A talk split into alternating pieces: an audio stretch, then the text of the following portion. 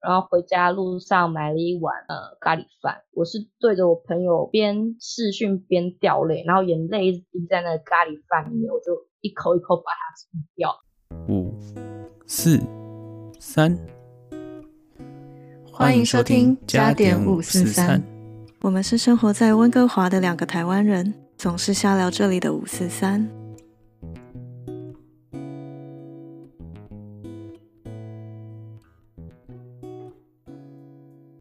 Yo, what's up? This is Johnny. 嗨，你好，我是 Amy。常常在人家 IG 上看到各种游玩或风景美照的打工度假人，但是事实上是不是真的如此欢乐呢？我们这集分享两大打工度假热门经验，让你参考看看。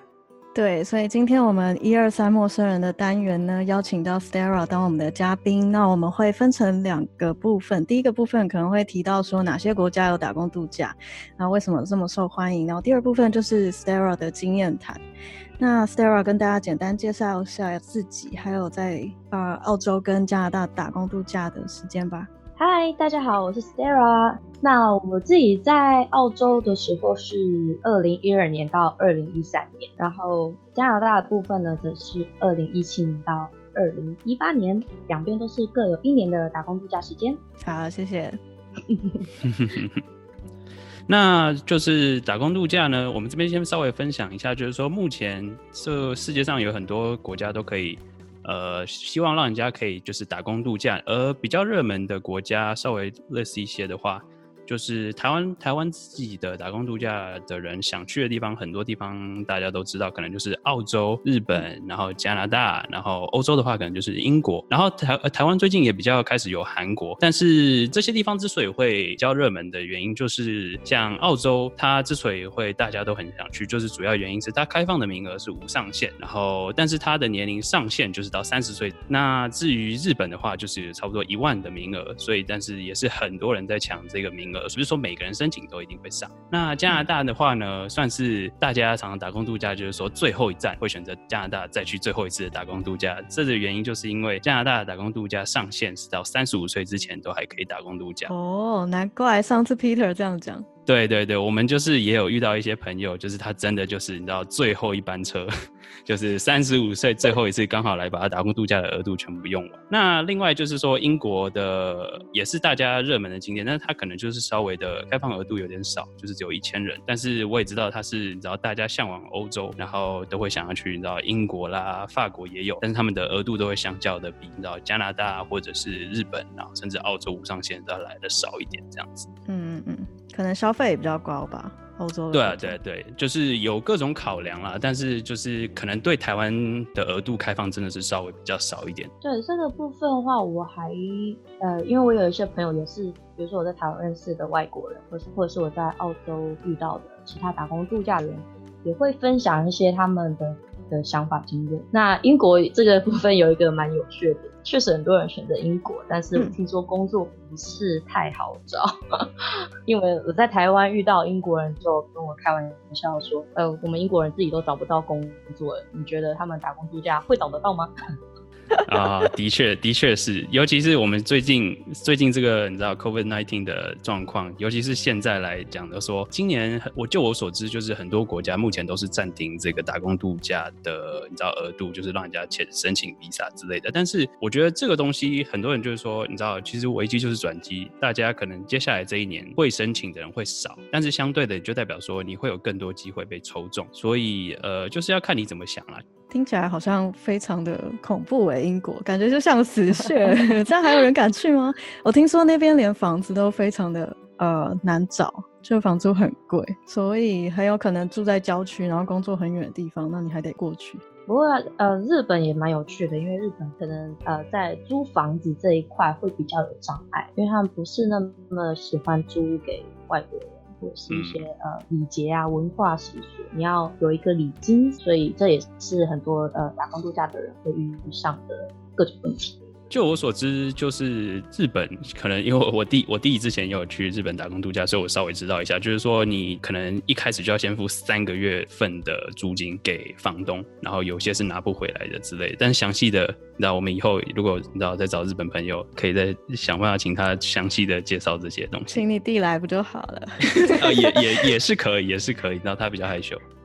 哦，好期待！好了，哎，可是日本的工作应该比较好找，因为我记得我去当背包客自助旅行的时候，好像那边的餐厅什么的蛮多，就是讲中文的，呃，台湾人或中国人。可是就看是说，你知道，当然你打工度假，你想要，你知道，可以对你未来接下来的，你知道，工作发展会有更好的，也不是说餐厅不好，但是就是说，如果你在读，你知道电脑 IT 的东西。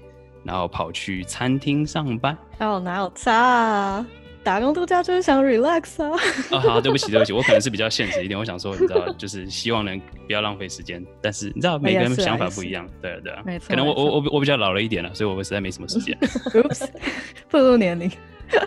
好吧，那第二部分会谈到那个呃，Stella 在澳洲跟加拿大打工度假不一样的经验。对，那我们这边就直接开始进入采访 Stella 的部分。那 Stella 就麻烦你帮我，你知道先自我介绍一下，就是说你原本在台湾是做什么样的工作呢？我原本在台湾的时候，呃，我的职务名称叫做文案，但实际上比较像是影视相关行业，就是我在一个帮广告业，呃，广告业的相关的行业，就是帮客户们会有一些拍摄影片的需求，比如说他们呃产品的影片，或是打广告的商业影片，那大部分都 focus 在汽车行业，所以例如说车展上面的介绍影片、概念车什么之类的。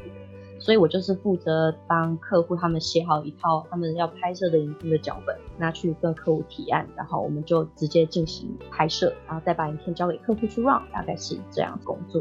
为什么？因为什么契机而决定你要出国打工度假，而不是继续做那样的工作呢？Well，因为我有两段的打工度假经验嘛。第一个是澳洲，那那时候我的想法其实很简单，就是想说在呃离开学校到踏入职场。之间，我想要有一个休息的时间，就是想要不被工作绑住，所以我想要先利用刚毕业的这个时候出去一个国家去看看。那当时会选择澳洲，很大原因当然是它无上限，再来一个是它在南半球，生活在北半球的我们，我还没有那个机会踏上南半球去过一过夏天的圣诞节。对，所以那时候就想说。澳洲棒啊，无尾熊、袋鼠，哇，多想亲近他们，所以那时候就很快就决定是澳洲。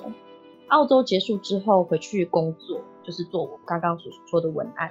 过了一段时间之后，开始觉得，嗯，好像到一个瓶颈或什么的，会想要休息，因为那时候工作那个行业其实蛮累的，大部分都是责任制。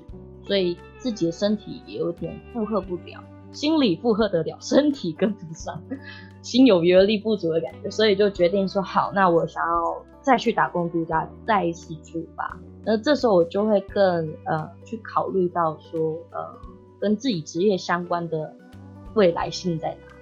所以在这个时候，我在看了各个国家之后呢，我想，哇，加拿大好像是一个不错的选择。一来是它。就在北半球的，就是你知道比较靠近中心吧，我可以这么想，就是我要我我也没去过美国，我也没去过加拿大，我没有踏过这一块大陆。那欧洲我有去游玩过，所以我就想说，OK，那加拿大就是我的下一站，所以我就选择了加拿大。嗯嗯嗯。感觉你做决定都很酷哎，就是非常的坚决去做一些自己没做过的事，然后一下就冲冲到南半球，然后再来就往北边走，这样还冲到最北边。不认识任何人，没有朋友，就自己就是出发。对呀，好帅哦！好奇可能知道每个人出来就会担心，知道会想家这些，你自己有这样的困扰吗？其实没有。不，我不能说完全没有，而是呃，以我自己以前的过往的生活经验，其实我常常是嗯东奔西跑，就是因为家庭的关系，所以我对于离开家里这件事情并没有那么大的呃思乡情愁，对。但是当然，当你远在另外一个国度，然后你有一些呃不如意的事情的时候，你这个时候可能会脆弱，可能会想念你原本熟悉的环境，原本一个舒适的、安全的地方，这是难免。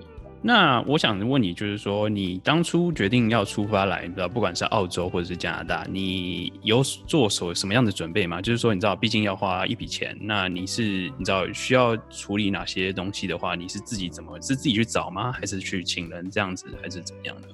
我都是自己找的。那时候申请澳洲的时候，是我自己去买了一本杂志，关于你要怎么样申请澳洲打工度假所有的流程。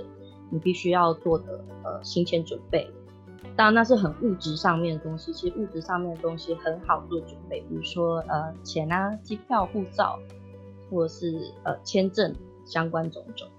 但我觉得另外一个方面是你必须要去考虑到的是像是语言或者是当地的文化，就是这一类的可能是要准备打工度假前会需要先去思考一番，就你你能不能去。适应那边的环境，因为我确实知道有一些人，比如说他去打工度假，然后他没有那个心理准备，所以当他在当地找不到工作，可能因为语言的限制或者是个性什么的，他找不到工作，他只好把他带去的钱花完，然后就拍拍屁股打包回家。但那不是我想要的，所以我第一次准备的时候，其实比较偏就是 relax，真的就是 relax，我就是去体验人生。那第二次再出发的时候，我就比较怎么讲 push 我自己一点。我那时候只带了三千五的加币 就来了，然后我刚 settle 好一切的时候，就发现自己身上只剩一千多块假币。哦，是。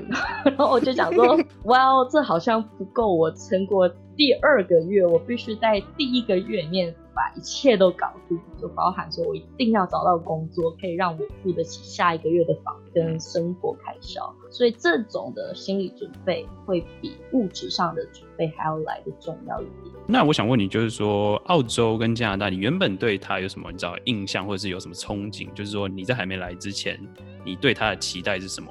澳洲的部分的话，我真的其实我只有想得到无尾熊跟袋鼠，跟你想象中的一样吗？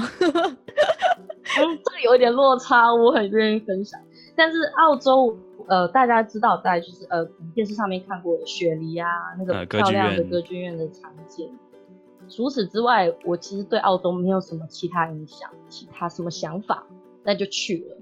然后去了之后抱了无尾熊之后，发现无尾熊真的很臭。然后你真的抱了？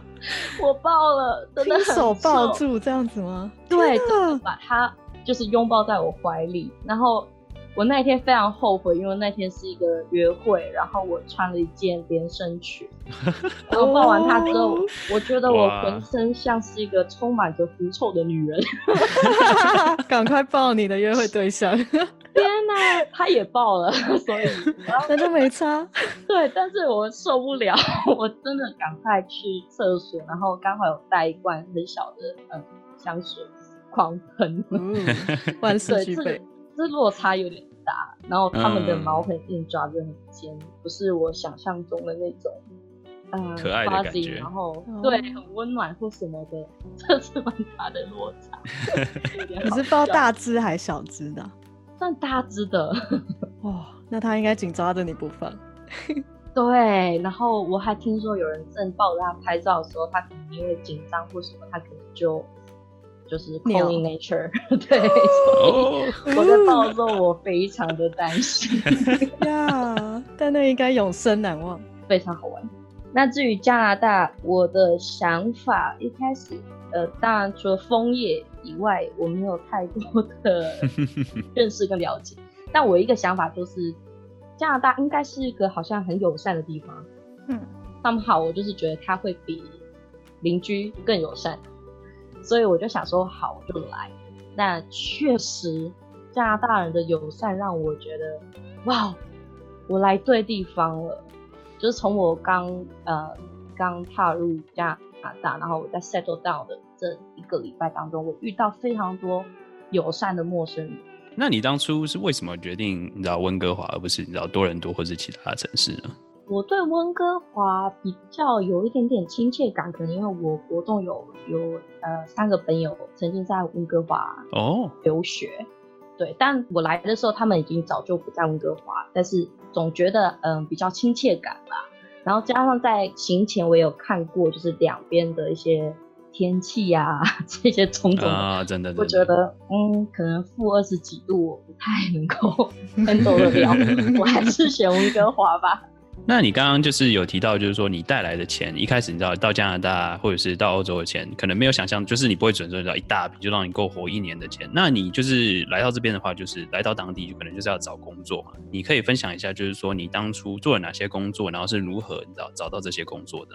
首先在澳洲部分，因为澳洲它有一个呃限制，就是你同一个雇主不能超过六个月。那很多雇主又会希望说，你的签证所剩的时间至少要三个月以上。所以这对大家是一个你需要去思考说你要找什么样的工作，然后你要有一个计划，不然很容易浪费时间。就可能你剩下的签证可能三个月，但是没有雇主要用，那你就是三个月白浪费。所以我那时候去澳洲的时候呢，因为我一开始抱的是比较轻松的想法，所以一开始我是先读语言学校，给自己差不多七周的时间去认识那个环境，让自己可以准备好说好，我现在 OK，我了解这里是什么样的地方，我可以找工作。后来我就找了一个呃咖啡训练班，咖啡训练班的话会让你拿到一个咖啡证书，然后你可以用那个证书去申请。咖啡店相关的工作，证明说你可以做咖啡，嗯，就你有那个基本的技能，你知道 cappuccino 的比例是什么，你知道 white latte 的比例是什么，那我就做了咖啡工作，但是那个工作我没有做很久，因为首先就是薪资的问题，还有一些呃老板的问题，后来我就决定 换，那我就经由朋友的介绍，就换去做房务，那是。呃，比较好一点的集团，他们有合作的公司，固定合作的公司，所以我就进去那个公司里面去做吧，一直到我离开澳洲。加拿大的部分的话，我刚刚说我一来就是因为钱的关系很紧张嘛，所以我就积极的在找工作。那这时候我在团体脸书的社团里面发现有一则招人消息，是麒麟的香港餐厅。那他希望说可以招到一个人进来，可以呃知道呃最好是可以讲广东话。那我刚好会，所以我就想说好，那我就赶快抓住这机会，所以我就去应征，然后就上了。那之后我就在换工作的时候，我决定要找一个主要为说英文的环境，因为。我觉得来这边，然后我进步的是广东话，这好像有点奇怪。对我很很在当时没有什么机会用到英文，除了我的呃寄宿家庭的轰爸轰妈之外，我就觉得呃这好像不是我原本要的，所以我就把它当成是一个呃起步的跳板吧。所以我就换了一个是金雅蛮有名的一个拉面店，超好吃。最好笑的是面试的时候，他们问我说：“那你喜欢吃拉面吗？”我说：“我不怎么喜欢。”哎，因为我我自己也有有有机会看到你那时候在工作的时候，你那时候就是做 host hostess 吗？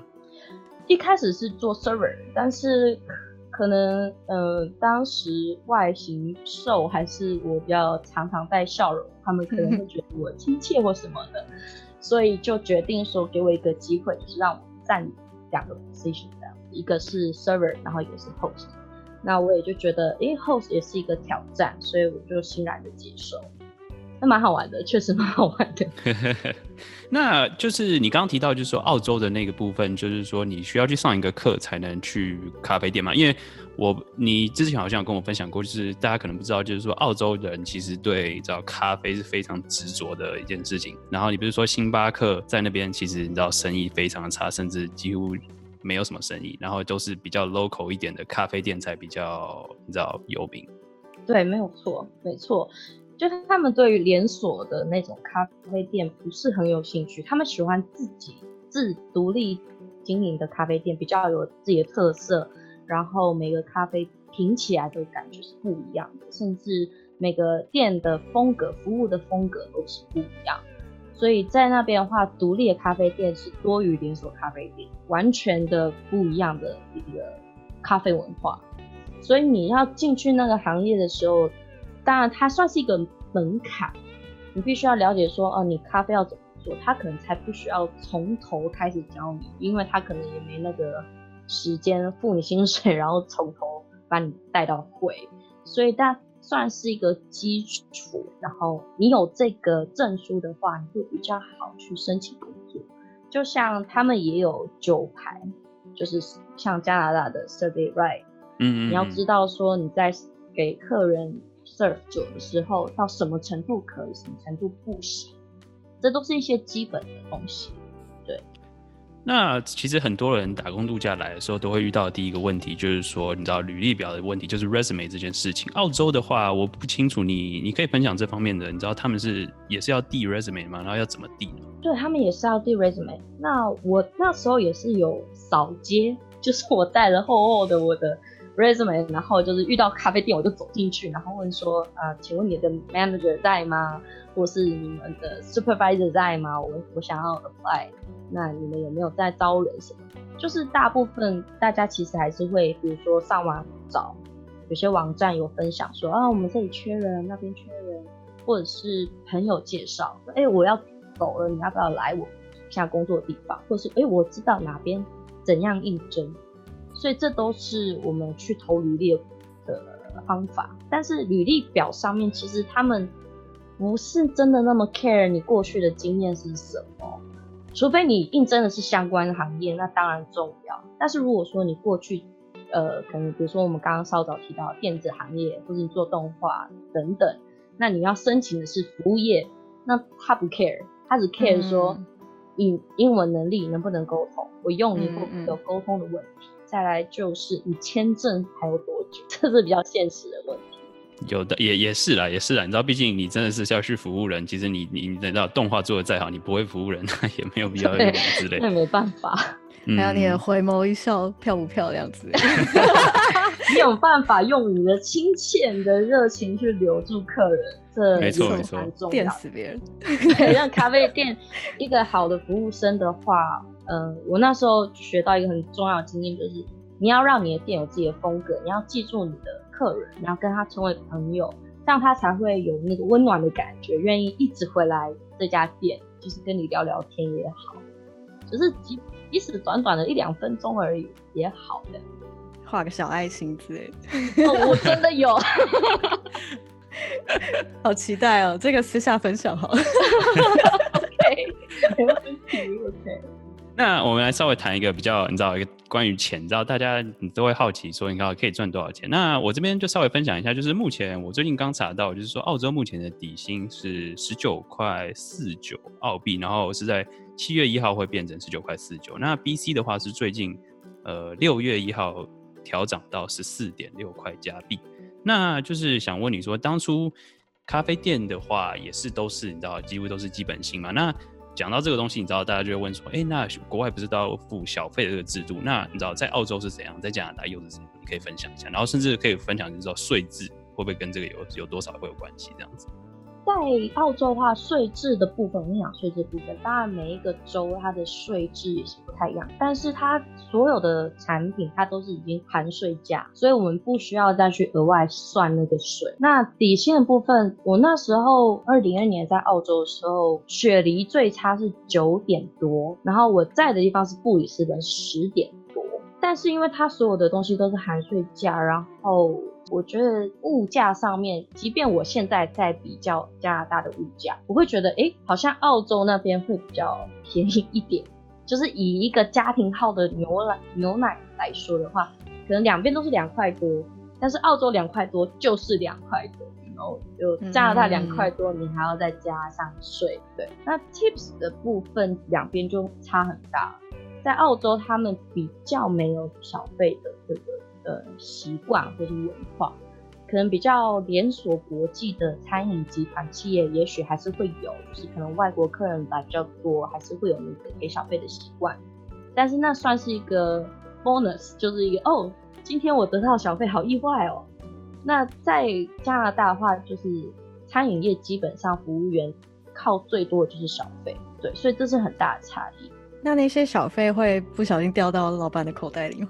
不，在澳洲的话，其实两边我觉得这是完全不一样的东西。澳洲的话是就是给你，给你就是给你，嗯嗯嗯，所以它是不会落到老板口袋。比如说我在做对我在做房屋的时候也是，我在做房屋的时候，如果我开门，然后客人一退房，我看到小费的话，那就是我没有问题。只是我遇到客人留很多硬币，我很开心的时候，发现他是纽西兰的钱币，留给我干嘛？好的，留给我澳币啊，伤心失望。不过在加拿大的话，就有分两种不一样的方式。一种方式是所有的小费都会被收归于店里面，然后店里面再去分配，比如说分配内外场啊，或者是主管跟一般服务人员等等，或者依照你的表现去做分配。那另外一种就是这个区域就是你负责的客人，那这个区域的小费就是你，所以相对的来说，有些比较属于竞争的状态。就是我会比较积极，想要哎，我这个客人多得一点小费。那有的就是比较合作状态，你好我好大家好，所以这是不太一样的东西。会因为这样子而遇到，你知道，就是毕竟你知道英文不是你第一的语言，然后你做这些工作会遇到你知道所谓的语言障碍，跟不管是跟客人或是跟同事遇到这样的问题吗？然后有的话，你会是怎么解决呢？多多少少会有一点。其实澳洲的时候问题还也也不是很明显，因为基本上我可以听我听还比较好一点，所以我可以听得懂他们在讲什么，然后尽量以我可以讲的智慧再去回应。那其实还是很常跟客人聊天，然后听客人分享澳洲的一些文化啊，或者是故事等等，这还蛮棒。那反而是说在澳洲遇到不同国家的人，那比如说曾经我房务的上司来自印度。这需要一点时间去听得明白他想表达的意思，口口音的问题吗？对，口音的问题。所以一开始我在工作的时候，比如说他叫我去三二三号房好了，他那个发音会让我不知道你现在要我去哪里，那我可能就变成是说我需要再去呃 double confirm 啊，或者是呃让他知道说我听懂在说什么，你可以再讲一次吗？或者是确认问题。但是这都会习惯，所以久了之后，我变成了新来的一批台湾人的翻译。就是早上开完会之后，主管就说 “Stara, you go”，然后我就好开始翻译。呃，今天要注意的东西是什么？哦，哇哦，优秀，深责大任哦。对，变成了解他们是在表达什么意思，或者是说，嗯，一些特别的物品的名称。那在加拿大的部分，跟客人更加贴近，尤其是在惊讶的时候。因为我一定要去跟客人聊天，所以我接收到的东西更多。那当然说，跟主管们在开会的时候，有时候也是不一定每一个单字都听得懂，但是他整句话的意思你可以理解，那你就可以做出你的 reaction。那如果客人讲的东西，他问的问题我不理解的时候，我可能再去反问他，就说你的意思是不是这样，然后去得到正确的答案。所以这是我去尝试着用我的方法去解决所谓的语文上的障碍，我不会让他让我没有办法工作，让我做不下去，或让我出错。对，所以我觉得不懂要问的出口，要有那个勇气说啊，sorry，I don't quite understand，can you repeat that again？之类的这种是打工度假人非常需要具备的能力吧，那个勇气。的确，就是其实来的人，其实偶尔就会听到，就是说大家觉得啊，我听不懂，我还是不要做好了。就是他们会自己先先自己给自己一个理由，然后就不做。其实这些都是你知道妨碍你成长的阻碍嘛。反正就是说，你不会问，你不知道，你你只要你只要表现出，哦，其实你很想要知道，然后可能请他解释，他也很乐意解释的话，这样你知道也是一个很好的 conversation。他反而觉得说，哦，我们真的有 interaction，然后会给到给你多一点小费什么之类的。而且这很大部分呢，大部分的人都很愿意去帮助别人，而且他知道说你没有那么，呃，语言不是那么流利，可是他们还是愿意跟你沟通。只要你肯讲，如果你什么都不愿意去做的话，其实你会错失掉一些机会。你错失掉说，呃，多认识这个国家，多认识这份工作，或多认识一个朋友我曾经在金雅，因为跟 native speaker 当地人聊天，我们在聊旅游，在聊就是所有的过去的经验，聊得非常愉快，然后我们就变成了朋友，这都是另外一个可能性。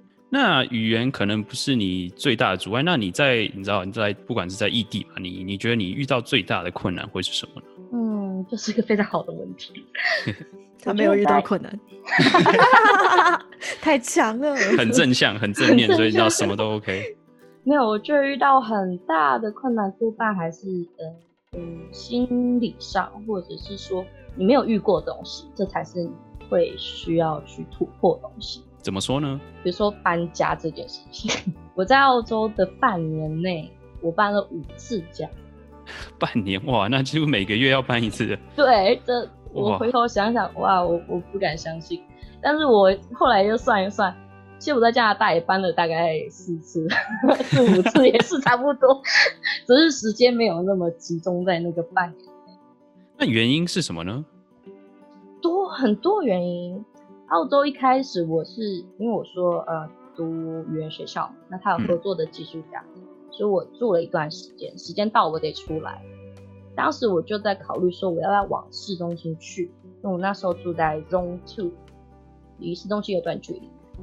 那这时候我那个寄宿家庭的呃后妈就想说，哦，她妹妹有一个有一个房子有在租人，你要不要过去看看？OK 的话就过去吧。我想说好啊，反正是自己比较认识的人介绍的，就去。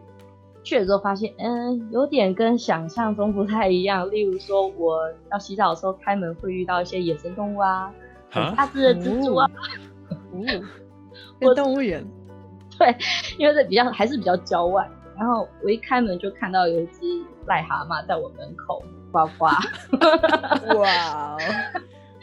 对，然后加上那个 basement 的那空间只有我一个人，有时候会觉得，嗯，我不晓得会有什么动物 在入侵这个地盘。哇！说 OK，我觉得我还是搬家。那搬家你会考量到，比如说在嗯澳洲，呃，跟台湾不一样。我那时候觉得跟台湾很不一样，是在澳洲有分 master room 或者是雅房，就是你要你的浴室是 share 的，还是你有自己的浴室？就是在台湾不太一样的东西。那那时候我就想说，我我想要有自己的房间，我不想要跟别人 share 房间，share 浴室可以，但是可能不 share 房间。所以我找到一个蛮贵的，一嗯价格上面我就觉得啊有点吃力，所以我后来决定再搬。那这时候朋友那边有一个空窗期，我就搬过去。搬过去一个月之后，我就得再搬出来，所以我就当下会有一种疲累感，就是会觉得说，嗯，看了这么多房子都不是自己理想的，或者是环境、交通，或者是室友等等，都会是一个问题。这个地方那么大，那到底哪里是我的家？我下一个落脚点到底在哪？这时候会。无力感一定会有，因为你在台湾，你根本不需要去担心这个问题那么多，基本上还你找到一个地方合适就还蛮稳定的，所以这是当时的一个困难。但这种不安定感其实也让你重新去审视，说就是原来原本理所当然的一切都有它可以珍惜的地方，这样。对，这是肯定的，对，没有错，就是哦。台湾真好，就有 的舒适圈，大家都说 comfort zone，就是这是真的，因为你不需要有这么多，好像一种颠沛流离的感觉。但这也是打工度假好玩的一个地方啦，尝试不一样的东西。我我我是就是好奇，就是说，那你自己你知道自己一个人在外，你是怎么这样解决这些问题？还是就是你就是硬着头皮来？嗯，大部分的时候是硬着头皮来。哇，真的吗？兵来将挡。对，曾经有人问过我说：“哎，大家都在打工度假，然后那你觉得你打工度假你学到什么？”我说：“我觉得我学到就是认识自己的软弱。”然后对方想说。一般人都是坚强，为什么你是认识到自己的软弱？那我是觉得我才知道说，原来我没有我自己想象中的坚强或者是完美。原来我在工作上遇到很多不舒服的时候会难过，所以我当我那那一年我还蛮常哭的，但哭完之后就是你知道事情还是得继续走。你的世界不会因此就毁灭嘛？你还是得要持续你的人生。你明天醒来，你还是要工作，所以你也只能想一个办法去解决它，或者是你可能看一部电影，泡一杯好茶，出去走一走。Anyway，就是让它继续往前走，而不是停下来，然后自怨自艾在面。像我记得印象非常深刻是防务工作，从来没有想过说哦，原来我去外面住饭店之后，饭店的防务人员需要付出这么大的劳力，所以我从此之后我很体谅所有的防务人员，我会尽可能的在我退房的时候帮他们 做一点点事情，或者不要把它弄得那么脏乱，比如说我可能把枕头套拆掉，只能让他们可以哦，不愧是有做过这个工作。因为那时候是不习惯，所以很累。那刚好那时候又是接近住宿的旺季，非常印象深刻是，我那一天已经我不知道我没有办法，我没有时间吃午餐，所以我早餐吃了之后八点半开始做，做到四五点我还做不完，因为房间太多，我又是新手，动作不够快，所以我做到我又饿又累又痛。然后我最后在整理第第最后那个房间的时候，我是边掉泪一边在做，因为我当时户头我也只剩下三十块澳币，哇！我这一周薪水不进来，我就没有钱了，所以我就在想说，我现在好像感觉自己有点像奴隶，就是 给你钱快点做，你不做就没饭吃，所以你必须把工作做完，结束它，你才有办法去休息跟吃饭。然后回家路上买了一碗呃咖喱饭，我是对着我朋友边视讯边掉泪，然后眼泪一直在那个咖喱饭里面，我就一口一口掉。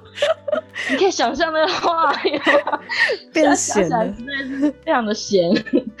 但那个就是一个经验，就是你隔天你还是要去上班，你只是会越做越好，那就是一个过渡期。对了，其实你经历过这样子，你知道以后以后。其实没有这个，没有那个那么苦的话，你就说啊，这小小意思啊。我以前我有经历过更苦的感觉，有点像是让自我成长的感觉。没有错。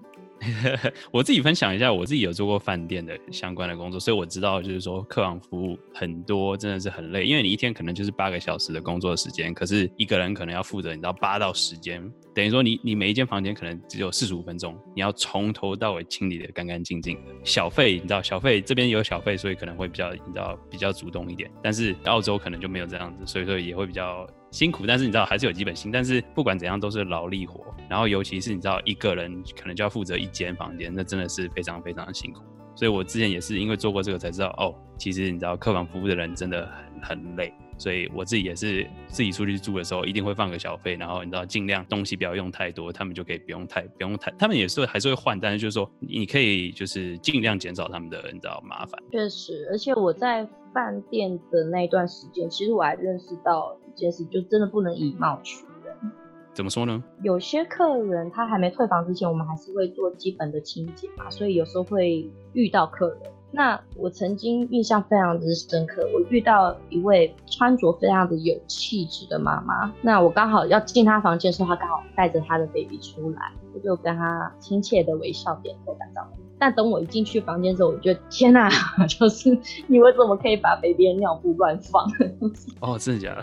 对，就是放在餐桌，明明垃圾桶就在旁边，就是类似这种，就是哇，那个外形的印象跟他实际的作为是合不起。那另外一次是我遇到两名女孩，她们是完全歌德打扮，歌德朋克，妆化很，我那时候心里就有一个恐惧感，我心里想说，完了。